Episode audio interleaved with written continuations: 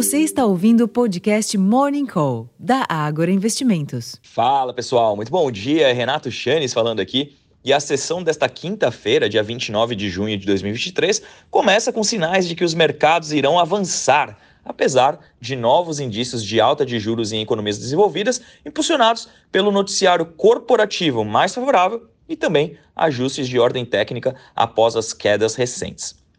Ontem, por exemplo, o presidente do Fed, Jerome Powell, reiterou que os juros poderão subir até mais duas vezes em 2023 na maior economia do mundo e hoje cedo disse que a inflação medida pelo PCE provavelmente subiu na comparação anual.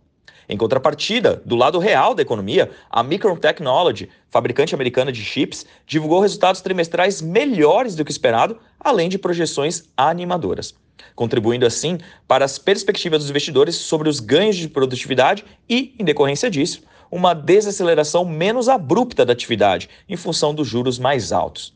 Para além das bolsas, os contratos futuros operam instáveis após caírem mais cedo em um aparente movimento de correção depois dos ganhos robustos de mais de 2% da sessão anterior.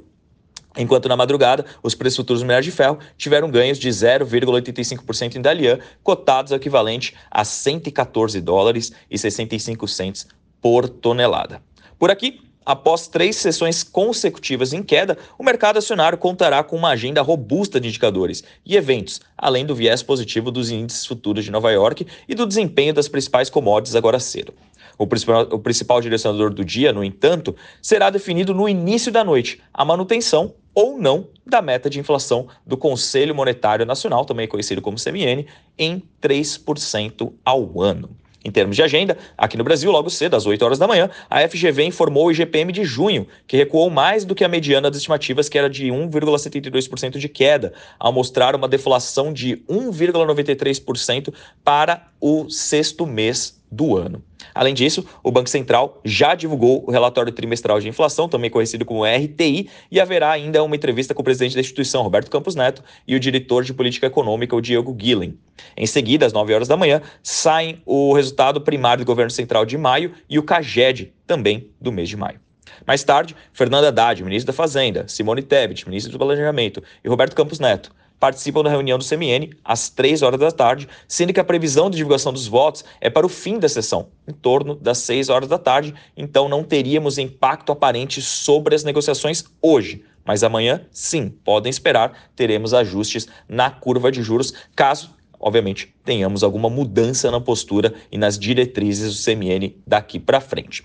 Por fim, nos Estados Unidos, destaque para a leitura final do PIB do primeiro trimestre, às 9h30 da manhã. No mesmo horário, serão divulgados os pedidos semanais de desemprego e logo depois, 10h45 da manhã, sai o ISM de Chicago relativo a junho. Ainda pela manhã, às 11 horas, serão conhecidas as vendas pendentes de imóveis referentes ao mês de maio, tá bom, pessoal? Bom, eu acredito que para começarmos o dia bem informado, esse seja um bom resumo do que esperar pela sessão, eu faço aqui o convite, relembro a todos, acessem o nosso relatório completo da abertura de mercado, já disponível no Agora Insights, também acompanhem nossas lives, nosso podcast, que também são uma forma de mantê-los informados ao longo de toda a sessão. Vou ficando por aqui, desejando a todos um excelente dia, uma ótima sessão e até a próxima. Tchau, tchau!